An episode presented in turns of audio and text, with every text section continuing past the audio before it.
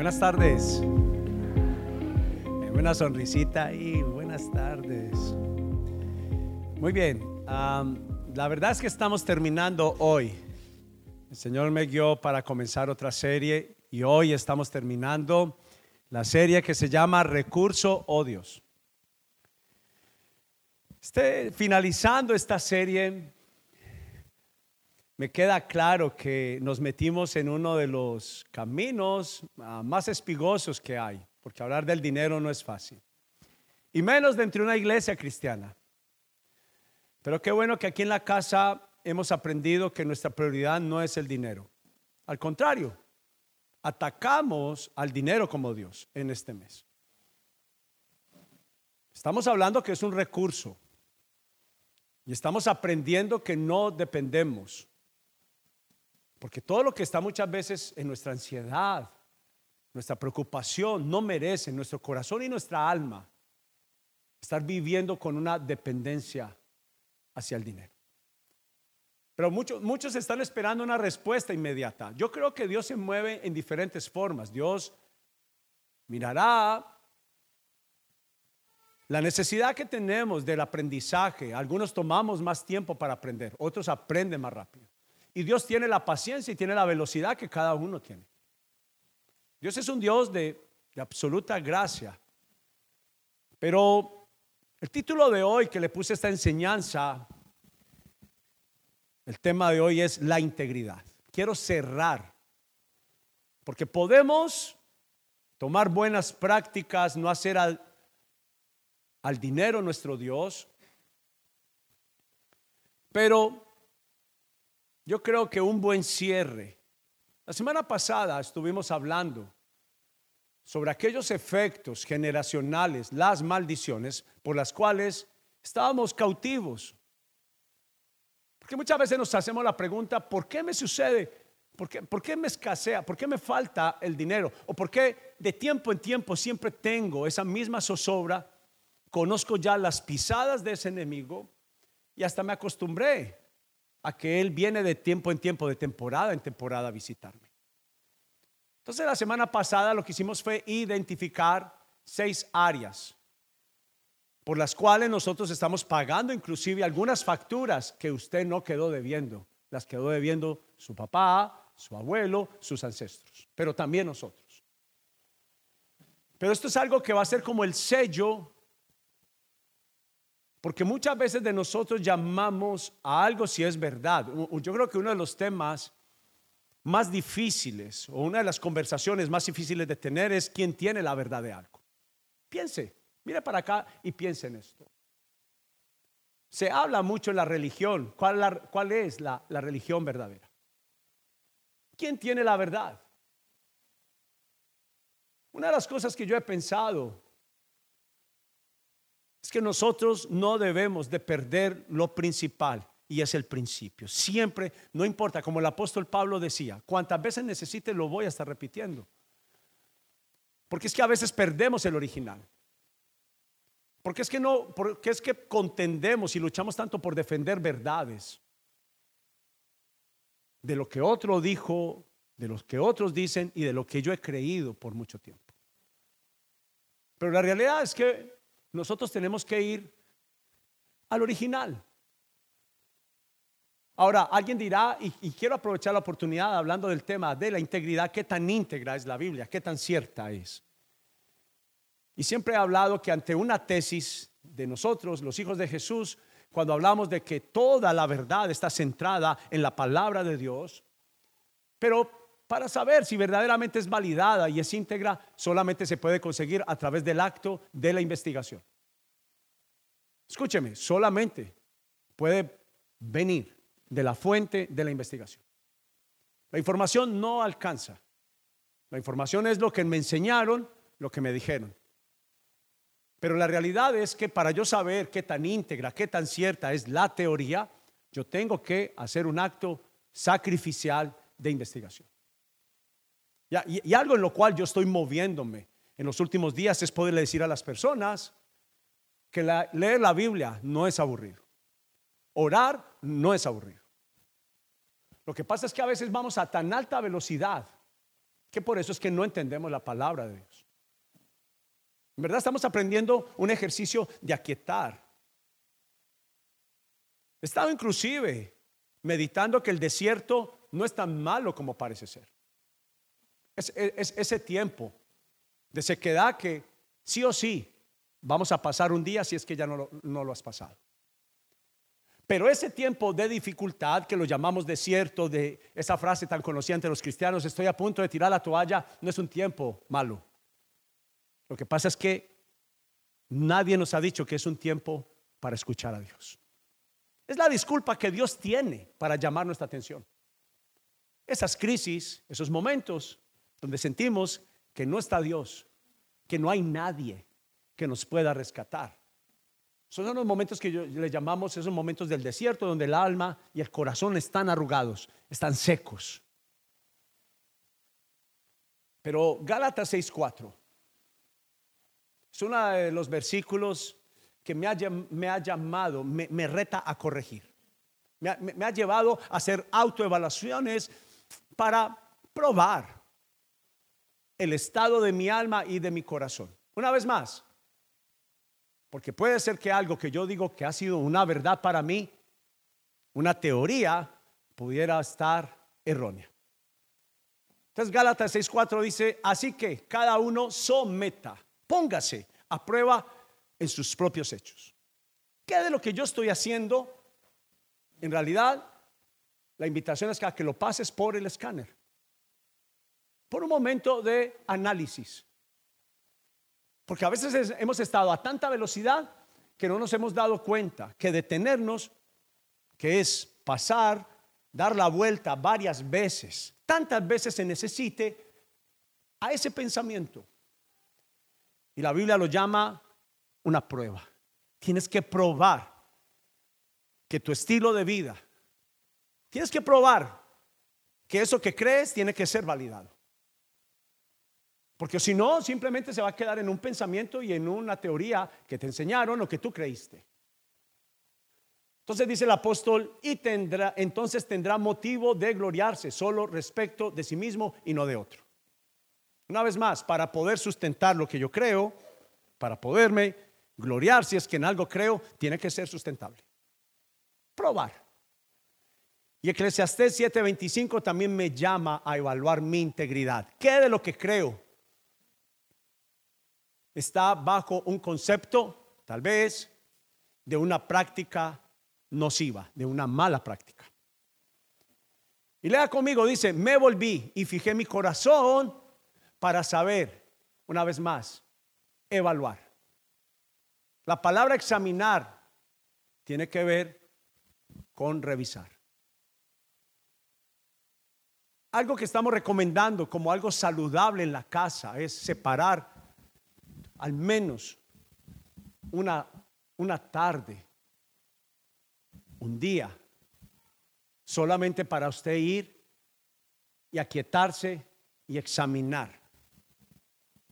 Dice la Biblia entonces Salomón como el hombre más rico que ha existido sobre la tierra, diciendo, para adquirir, inquirir la sabiduría y la razón, y para conocer la maldad de la, insensatez y el desvarío del error prueba y error. Una vez más, todo esto es un asunto de ser probado. ¿Qué hemos creído? ¿Qué hemos practicado que pudiera ser que no está bajo el término, bajo la visual de Dios de lo que es integridad? Verdades a medias tintas. Teorías que hemos creído, pero que no hemos investigado. Aún la iglesia, en los mensajes que se dan aquí el domingo, lo más prudente que tiene que hacer una persona, si tú sacaste el tiempo para trasladarte, sentarte aquí, adorar y estar acá por un espacio de casi dos horas o más, tiene que valer la pena. Y yo soy de las personas que digo, no tragues entero. Tú tienes que pasar lo que se dice y vuelvo a apelar al proverbio o al dicho que a alguien se le ocurrió. Ignorancia no es no saber leer. Ignorancia es alguien sabiendo leer y no hacerlo. Conocemos una verdad, sabemos, confiamos en el Dios que Él dijo, yo soy el camino. Cuando vayas por, cuando quieras ir para algún lugar, entiende, yo soy el recurso, soy el GPS. Dijo, yo soy la vida, yo soy la verdad. Entonces, cuando yo entiendo que Jesús está diciendo y digo creer en Él, tengo que tenerlo como con el paquete completo. No puedo decir que creo en Él, pero no creo en la verdad absoluta de Jesús. Porque si no, no estoy siguiendo a Jesús, no estoy siguiendo su camino. No estoy creyendo su teoría. Y la pregunta es, digo creer en Él, vengo a adorarlo, vengo a alabarlo, vengo cada semana a la iglesia, pero en realidad, si alguien te pregunta, ¿crees en Dios? Tú contestas, creo en Él. Pero tienes que creer con el paquete completo. Ahora, no crees en el paquete completo, haz algo. Investiga el paquete. Tienes que venir al principio. Tienes que venir al comienzo. Y como siempre me gusta sustentar qué, qué es integridad. Para, porque para usted integridad puede ser una cosa. Recuerde que hay gente que dice que mentira, algunas son blancas, son cafés, son pequeñas, grandes. Pero hay gente que dice, perdóneme, lo, que revela el diccionario es que mentira es mentira. Así le ponga el color que quiera. Y la teoría es, la teoría que me sembraron es, ¿quién no miente? ¿Sí o no? ¿Aló? ¿Quién no miente? ¿Estamos de acuerdo? El hombre, el corazón del hombre es engañoso. Pero Dios se equivocó al decir bajo su pensamiento que el que camina en mentiras está caminando caminos inseguros, caminos que tambalean. Entonces miremos lo que significa cada que usted trate de hablar sobre un tema, el que sea, es muy importante que usted pueda investigar. Integridad, entereza moral y habla también de la pureza. La integridad es un valor, una cualidad que tiene rectitud. Como me dijo mi papá, yo no sé cuántos papás a usted, si a usted le dijeron, mi hijo, camine derechito. El día que usted se estuerza un poquito, así van a ser su vida. Va a ser una vida llena de curvas inesperadas. Alguna vez hablé sobre ese mensaje, la curva inesperada. ¿Cuáles son las curvas inesperadas? A lo que llamamos inesperado, ya alguien nos había anunciado, fue que no lo vimos. Avisos que nos decían, vea una velocidad más baja porque luego viene una curva cerrada. Me estoy haciendo entender. Dios hace mucho tiempo nos viene diciendo, detente, analiza el estado, tu estilo de vida. Te está hablando de una cualidad que se puede tener. Y está basada en la rectitud, en la honradez, en la conducta. Déjeme decirle algo, perdimos el valor de la conducta. Mire para acá. A mí me enseñaron a firmar cheques sin fondos. Me refiero a cheques posfechados que yo no sabía si iba a tener el dinero. Inseguridad. Pero esa teoría fue la que me sembraron. Fue la que aprendí en casa. Pidamos prestado, fiemos. Entonces, bajo esa cultura, cuando yo voy a leer lo que es integridad, lo primero que hago es cerrar mi mente y mi corazón porque digo, es imposible. Porque desde mi niñez me enseñaron a confiar. Mi papá me decía como vendedor, mi hijo, para poder vender hay que fiar. Y yo soy de los que digo, yo tengo el negocio que yo quiero tener. Si yo quiero que sea de contado, será de contado. Aló, yo defino qué camino tomar. Entonces está hablando de alguien que no toma atajos. déjeme añadir algo al diccionario que he aprendido. En las finanzas, en el dinero, no se toman atajos. Si no, pregúntele a Caperucita Roja.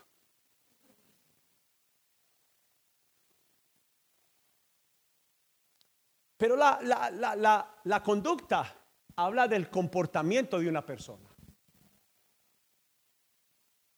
Y perdóneme, una vez conté esa historia. Se me juntaron en Colombia tres meses de arriendo y no tenía con qué pagar. Ya nos iban a sacar. Entonces, desesperado, el, el, dueño o el administrador de la arrendadora me dijo, fírmeme unos cheques.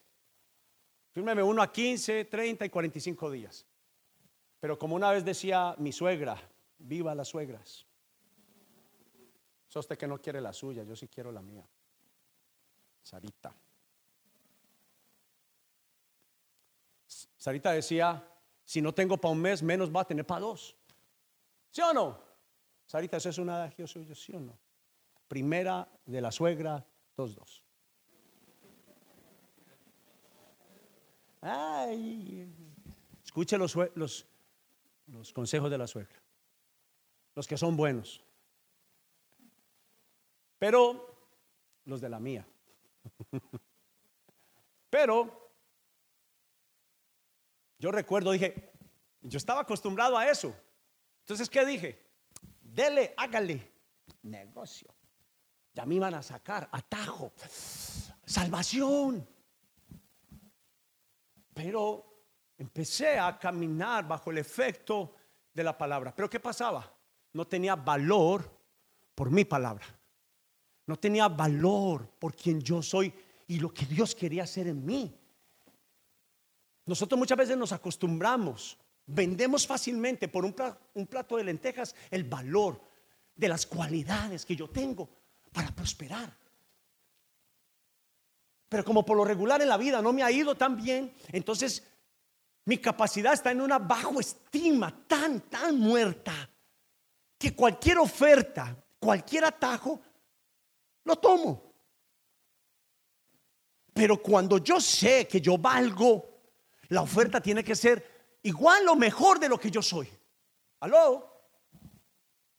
Cuando yo entiendo que tengo capacidades, como yo he dicho, está bien ser humildes. Cuando llegamos a los Estados Unidos, tocó hacer el trabajo que tocó hacer. Pero yo no tengo que quedarme ahí. Yo entiendo que Dios me dio cualidades. Dios me dio valor, no orgullo, sino que Dios te está recordando hoy a través de esta enseñanza de la integridad, que si tú la tomas, la abrazas, Dios va a hacer florecer tus cualidades. Este es el respaldo de Dios. De todas las cosas que yo pudiera hablar en la palabra de Dios, que Él respalda es la integridad. Ahora, algunos de ustedes tendrán que pelear grandes batallas. ¿Por qué? Porque llevas muchos años acostumbrado a tomar atajos. Aló, yo también. A mentir. A recibir negocios que, o a ser parte de algo que yo entiendo que eso no está bien, que eso está torcido. Y que más adelante, escuchen, hijos amados, más adelante las facturas se pagan. No podemos ir en contra del diseñador, como dice el profeta Ezequiel. Peleará el barro, la olla con su hacedor. Él dijo que se van a pagar las facturas. Pero también habla. Una persona íntegra es aquella que siempre hace lo correcto, que hace todo aquello que considera bueno para la misma sin afectar los intereses de otros individuos. Y ahora rápidamente, abra la Biblia en Segunda de Crónicas. Segunda de Crónicas ¿Dónde es eso, pastor? Adelante de la tapa. Ahí, hay más adelantico. Está después de Deuteronomio, después de Ruth, después de Samuel, después de Reyes. Y ahí se va a encontrar el libro de Crónicas. Vaya hasta segunda de Crónicas. Aquí nos gusta investigar la palabra, saborear la palabra. No es religión. Segunda de Crónicas capítulo 32 verso tan amable 27.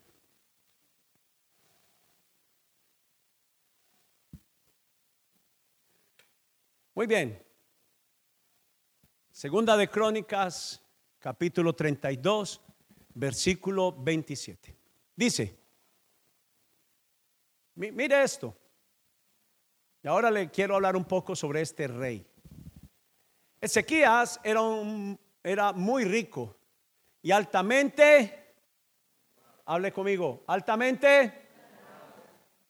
Construyó edificios especiales para guardar sus tesoros. ¿Cuáles tesoros? Dice plata, oro, piedras preciosas y especias, así como los escudos y otros objetos de valor. También construyó muchos depósitos para su grano, vino nuevo y aceite de oliva. E hizo muchos establos para su ganado y corrales para sus rebaños de ovejas y cabras. Construyó muchas ciudades y adquirió enormes rebaños, manadas, porque Dios, que dice, le había dado grandes riquezas. Dios no tiene ningún problema con prosperarte. Lo que Dios tiene problema es con un corazón. Y vamos a hablar de eso. Verso 3 dice, 30, perdón, bloqueó el manantial de la parte alta de Gijón y condujo el agua por un túnel hasta la parte occidental de la ciudad de David, de modo que tuvo éxito en todo lo que hizo. ¿Por qué? Al principio me dice porque era una persona que, recuerda, honrada, íntegra. Sin embargo, cuando la Biblia dice un sin embargo, haga una pausa ahí. Mira lo que hace Dios, porque Dios conoce el corazón del humano. Por favor, escuche esto. Dice, sin embargo, cuando llegaron embajadores de Babilonia para preguntar por los sorprendentes acontecimientos que habían ocurrido en la tierra, Dios se apartó de Ezequías para qué? Para ponerlo, diga conmigo, para ponerlo a prueba. Bienvenido, bienvenida a un Dios que te ama y por amor a ti va a pesar tu corazón. ¿Qué hay en tu corazón? Tome 30 segundos, por favor. Medite. ¿Qué hay en tu corazón? Pero yo encontré tres cosas con las cuales se puede pasar el examen. ¿Le gustaría saber? A ver, el rey Ezequías es uno de los reyes más famosos de la Biblia. ¿Por qué? Porque fue respaldado por Dios. Algo que tenemos que, tener en claro en esta tarde. Escúcheme, Dios apoya la integridad. Hay muchas formas, hay muchos caminos de obtener dinero. Se puede obtener de cualquier forma.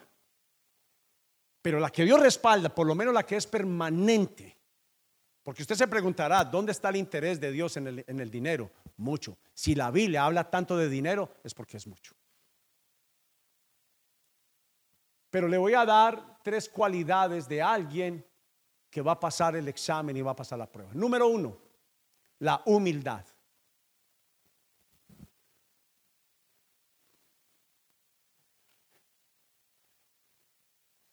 Yo soy humilde gracias a Dios.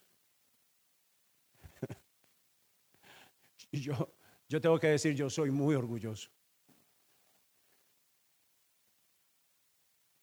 ¿Hay alguien orgulloso acá que me acompañe?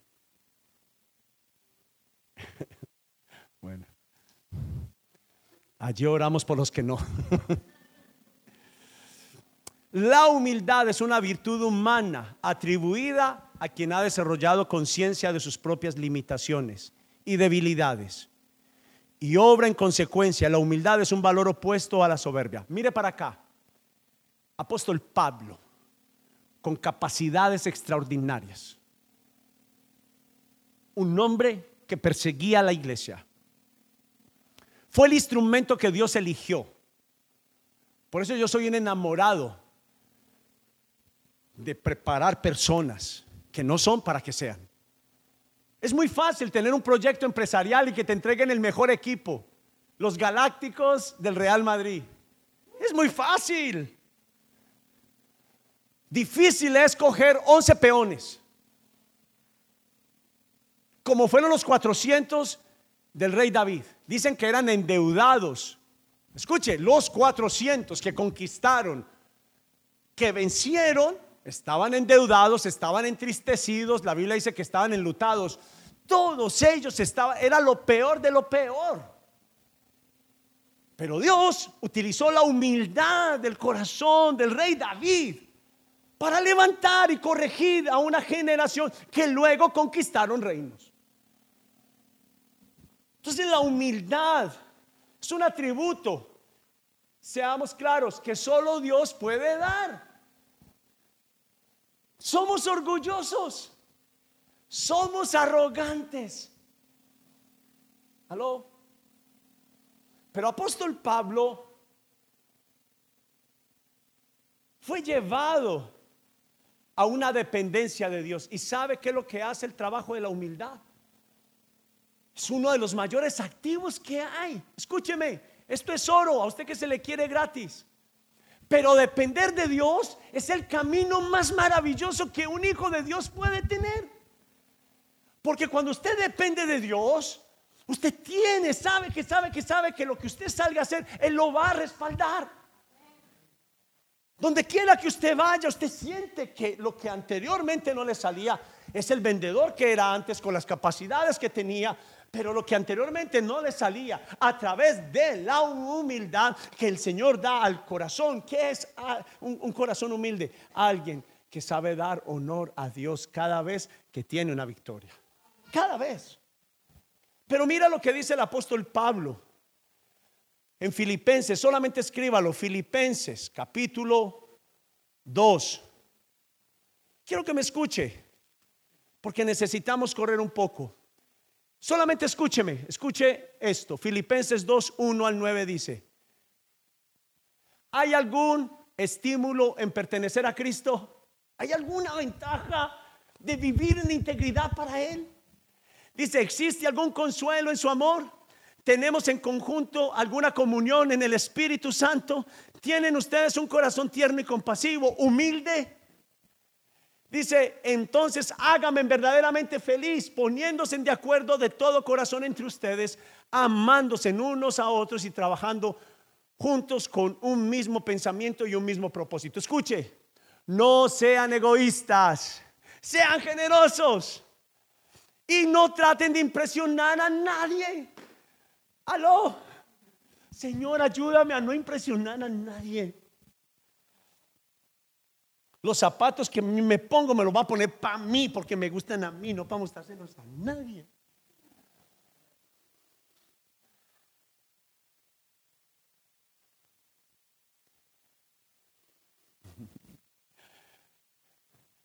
Verso 3, no sean egoístas, no traten de impresionar a nadie, sean humildes, es decir, considerando a los demás que mejor que ustedes.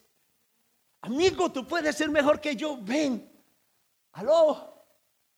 Compañeros de trabajo que sientan que tú eres un apoyo, eres un puente. Dios le agrada y dice, wow, tú no pensabas sino en ti. Y mira lo que estás haciendo ahora. Aplausos para ti. Fuiste fiel en lo poquito, ahora te pondré en lo mucho. Entra al gozo del Señor, la aprobación del Padre. Pero ¿qué hacemos peleando estatus? Promociones. ¿Qué hacemos los hijos de Dios peleando como lo hacen las demás personas? Los hijos de Jesús son aquellos que se acachan, que se bajan al nivel de los otros y empujan para el éxito de otras personas. Y esos son los que Dios sale a bendecir. Aló, aló. Mira, apóstol Pablo, tengan esta misma actitud que tuvo quién? Mi maestro, mi Jesús. Qué honor caminar el camino de Jesús. Siendo Dios, se llamó a sí mismo hijo de hombre, o sea que se bajó al nivel de los pecadores, de asesinos, para que ellos pudieran ser cambiados en su corazón y ser lanzados como hijos de Dios. ¿Me entiende? Dios quiere quitar tu ruina. Dios quiere quitar tu escasez, tus deudas, pero Él no puede hacerlo sin tratar con nuestra vanidad. Aló.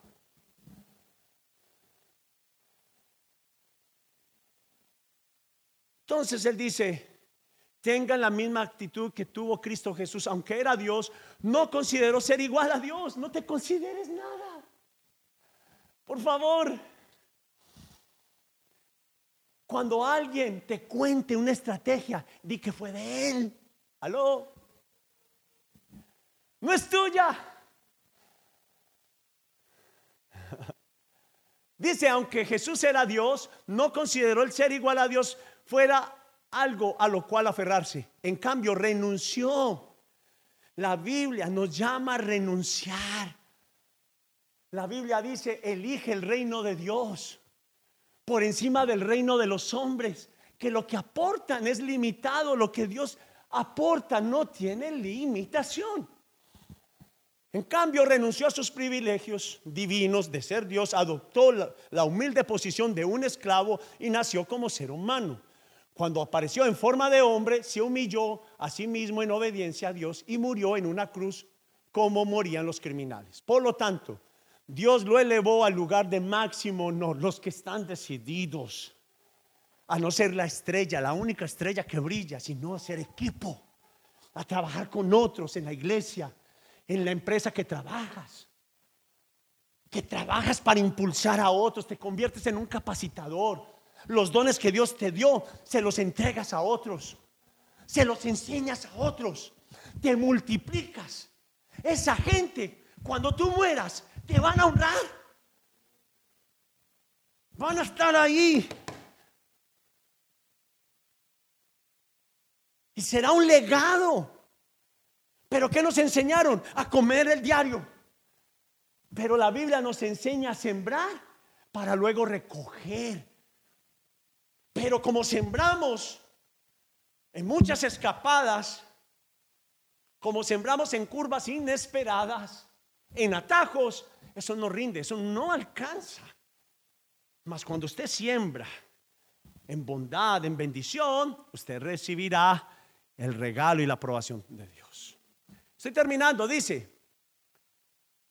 Por lo tanto, Dios lo levantó al lugar más, al máximo honor, y le dio nombre que está por encima de todos los demás hombres, para que ante el nombre de Jesús se doble toda rodilla, y el cielo y la tierra y debajo de la tierra. Número uno, ¿cuál es? Número dos, abróchese el cinturón.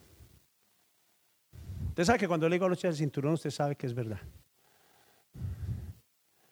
Vamos a ver cómo me, cómo me sale. La verdad. ¿Qué es verdad? A medias. Escúcheme. Una verdad, por otra parte, es una expresión clara. Escúcheme, la palabra favorita de una hija y de un hijo de Dios, ¿sabe cuál debería ser? claridad. ¿A usted le gusta entrar a unas aguas sucias o a unas aguas claras? Sino que usted se mete con una confianza. Cuando estos días vi un río, yo dije, ¿dónde queda eso? Me dieron por la ganas de la televisión meterme ahí. Eran tan claras. Porque lo oscuro huele mal.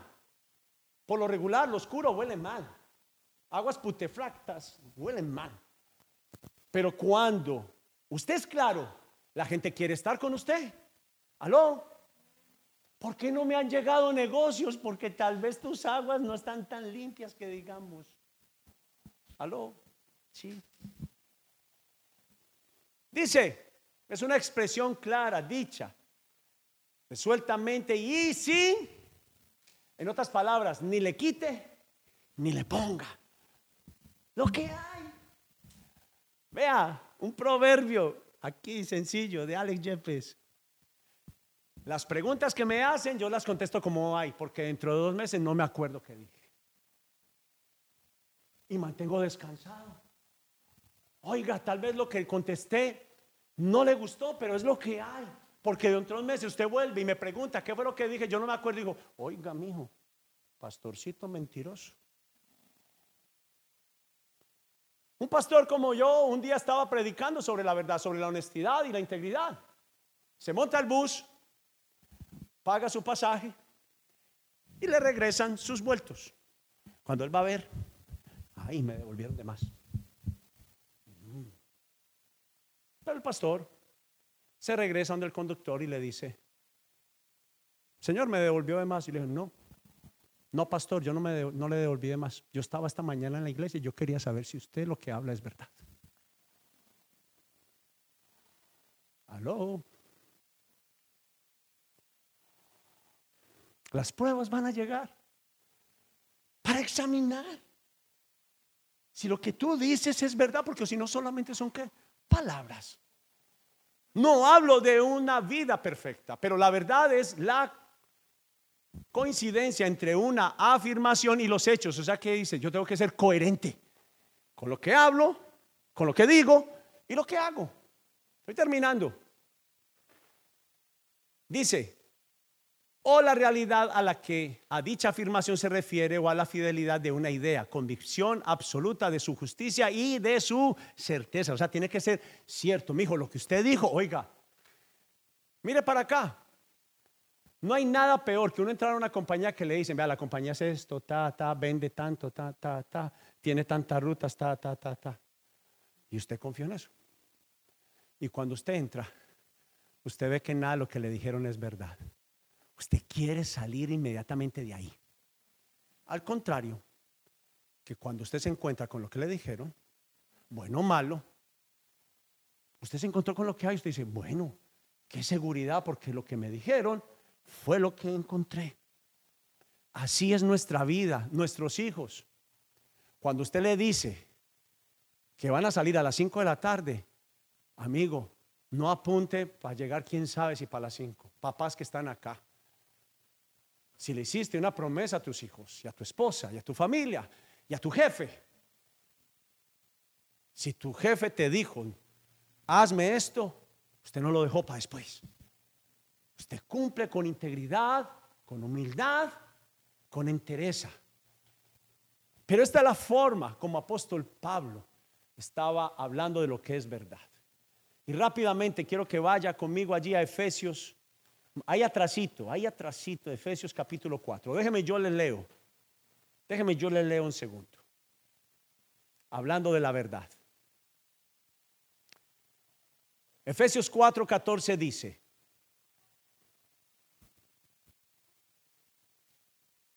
Entonces ya no seremos inmaduros como los niños, no seremos arrastrados de un lado a otro, ni empujados por cualquier corriente de nuevas enseñanzas allí hay un buen negocio y está barato, corra de ahí. Señal de señales, cuando algo es casi regalado, corra. Corra. Alguien me fue, está monitando comprar una, podadora y yo soy vendedor. Y cuando un vendedor empieza a empujar por una y dele, y dele, dele, yo ahí me le dije, deme la otra. ¿Te acuerdas, amor? Mi amor, ¿qué pasó? Ese tipo te dijo garantía. Cuando a usted le insisten, esa es la mala. Tan barato. Deme más carita, pero démela. Marca conocida. Nombre conocido. ¿Sí o no? Cuando usted ve una marca, ah, esa es buena, cómprela, hágalo. Entonces dice, entonces ya no seremos inmaduros como los niños, no seremos arrastrados de un lado para otro ni empujados por cualquier corriente de nuevas enseñanzas, no nos dejaremos llevar por personas que intentan engañarnos con mentiras tan hábiles que parecen verdad. Aló, hay, hay mentiras que parecen verdades. En cambio, hablaremos la verdad, pero con amor. Mire para acá otra enseñanza para muchos de nosotros acá. Yo no tengo pelos en la lengua. Más calmar. Le va a dar duro a los que no tienen pelos en la lengua. Nada te da el derecho de hablarle de cualquier forma a una persona. Lo que no está bien en la verdad es cuando no lo hablas en la forma correcta. Cuando lo hablas en la forma correcta, sazonada de misericordia y amor. La metodología labial que un día se me, se me ocurrió. Por más bonito que usted le diga a su esposa, mamazota, ese labial rojo le queda más feito. Me las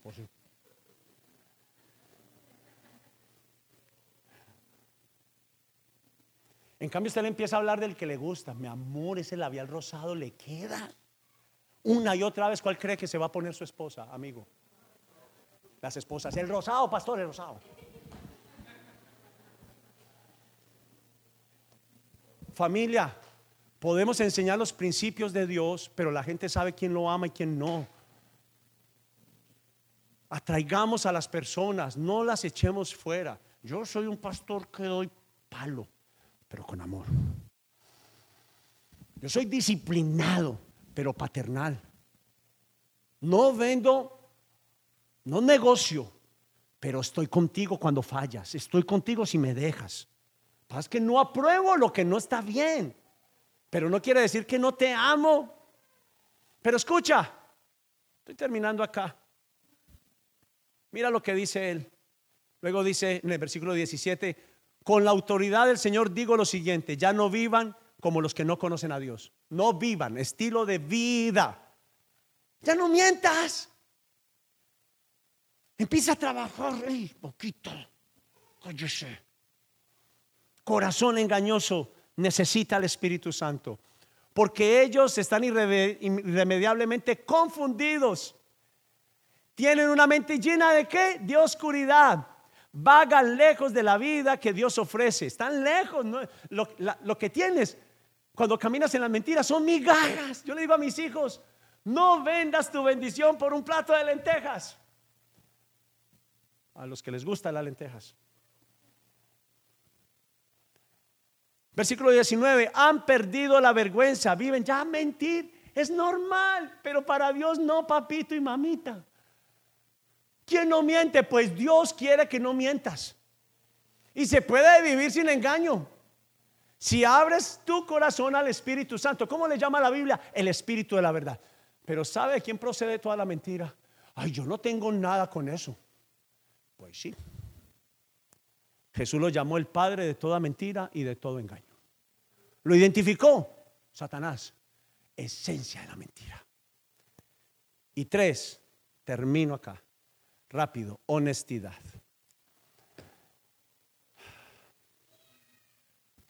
No es lo mismo que integridad. Déjeme demostrarle. La honestidad como tal hace referencia a un conjunto de atributos personales. Se ven como la descendencia, el pudor, la dignidad, la sinceridad, la justicia, la rectitud y la honradez en la forma de ser y por efecto de actuar. Honestidad es un valor moral fundamental. Para tener una vida segura, bendecida, hay que ser honesto. Para poder entablar relaciones interpersonales basadas en la confianza, la sinceridad y el respeto mutuo. Cuando uno queda mal, la persona coge desconfianza, ¿sí o no? Entonces yo los llamo a lo siguiente. La honestidad tiene que ver con calcular. Míreme para, cierre la Biblia, cierre el cuaderno, por favor. ¿Qué es lo que pasa? A nosotros no nos enseñaron a hacer presupuestos. Y por eso quedamos mal y por eso es que a veces salimos, no es que, no es que seamos deshonestos, pero no nos enseñaron a hacer un buen presupuesto. Un buen presupuesto es, por ejemplo, yo no hago dos citas seguidas, porque tengo todas las posibilidades. Hay gente que habla en una reunión y usted no sabe, entonces no hago dos reuniones pegadas, nunca. Porque salgo quedando mal. Este, este todas las veces entra mal, entra tarde a, a las videoconferencias conocido. Entonces, ¿quién te va a querer hacer un negocio contigo? Pero un inicio de la integridad, de la honestidad y de la humildad, de la honestidad, es hacer un presupuesto de vida. Piensa, ¿cuántas horas tiene el día? ¿Y cómo utilizas ese recurso?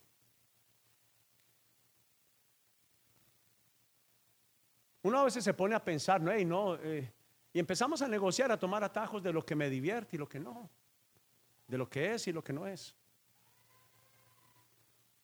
Pero en, todo, en todos los ambientes, escúcheme por favor, que parece ser sencillo, pero con este principio pequeño vas a, va a ser la primera plataforma.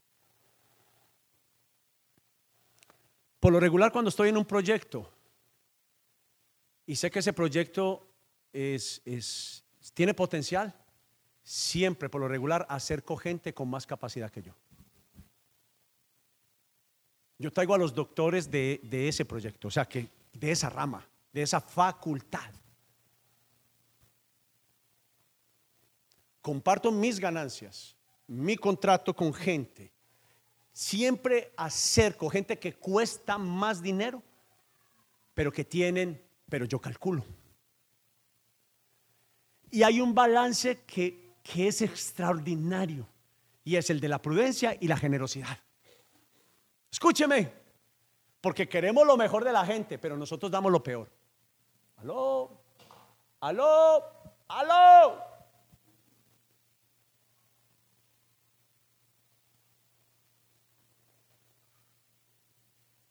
Estoy en un negocio donde las empresas ya no creen en sus, en sus vendedores y los vendedores ya no creen en los empresarios. No más me tienen abusado. Me escurren y luego ¿Sí o no? Pero cada quien defiende su, su verdad o su postura. Hay una que es inquebrantable y que Dios respalda. La, la calcular y generosidad. Vamos a hacer presupuestos económicos. Vamos a hacer presupuestos de mi tiempo y vamos a hacer un presupuesto de mi palabra. Aló, ¿con qué me puedo comprometer y con qué no? Alguien me dijo hace poquito, me presta, le, presto si me llama y me acuerda. Porque si no, pastor, usted me acaba de prestar y no me trajo. Yo, yo se lo traigo si usted me acuerda. Es la forma que yo no quedo mal. Pero yo sé que cumplirle a un cliente es mi segunda entrada. Aló, el ascenso de Dios para tu vida es cuando quedas bien, Dios te promueve. Pero no se puede quedar bien cuando tú no calculaste. Calcula el tiempo. Calcula económicamente, pero también calcula lo que dices.